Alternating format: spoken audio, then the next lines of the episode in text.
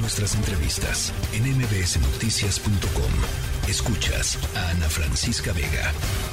Y justamente sobre este tema en la línea telefónica le agradezco mucho que nos tome la llamada Adrián González, el representante legal y propietario de la empresa Grupo Eiffel, eh, la empresa que rentó estas camionetas eh, allá eh, en Guanajuato. Adrián, muy buenas tardes.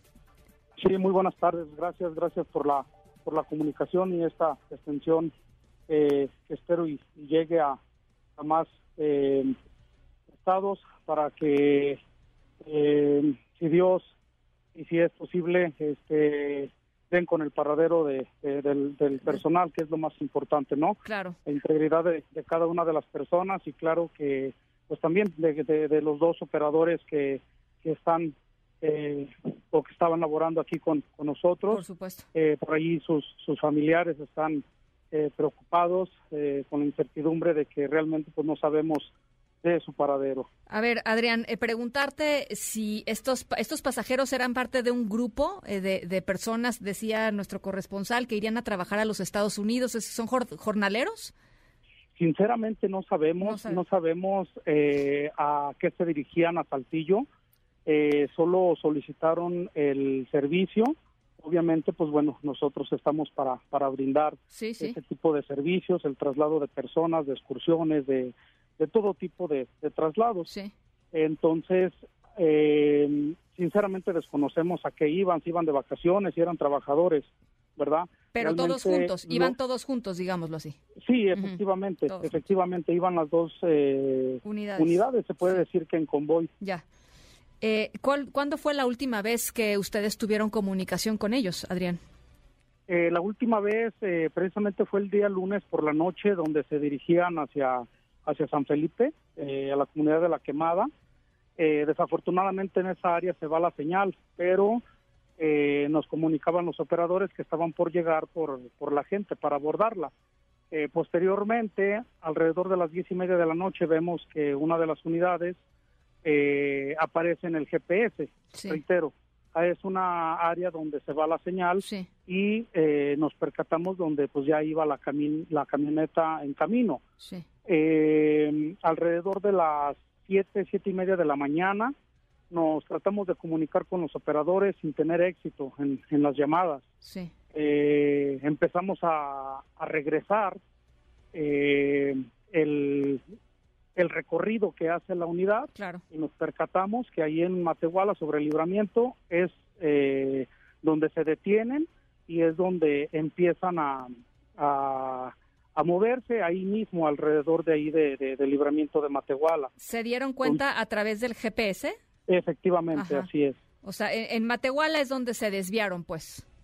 Ah, sobre libramiento, es, La, ruta donde puede uno eh, cruzar este, esa zona y eh, pues me imagino que ahí los los eh, detuvieron y tengo pues todo el rastreo de, de la unidad donde Posteriormente ya a esa hora ya no se mueve para nada, la unidad está apagada, nos aparece cuando la, unidad prende, cuando la se apaga, a qué velocidad corren. Eh, todo tenemos eh, en, nuestro rastreo. Eh, posteriormente, en el transcurso del día estamos tratando de comunicarnos, no tenemos éxito, pero alrededor de las 5 de la tarde del día de ayer vuelven a mover una de las unidades, de hecho la unidad que ya encontraron. la vuelven a mover, se mueven al centro de, de Matehuala y vuelven a regresar al punto donde encontraron la unidad. Sí.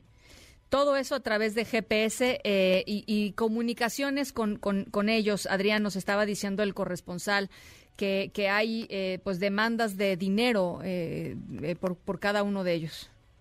Sí, aquí lo que se nos hace por aquí un poco extraño que una de las personas eh, o la persona contratante es el único que tiene señales, el, con el único con el que tenemos eh, contacto y pues es una de las personas secuestradas, pero pues aquí realmente no nos cuadra esta situación porque él es la persona que nos tiene eh, en contacto, donde nos dice que, que, que le están pidiendo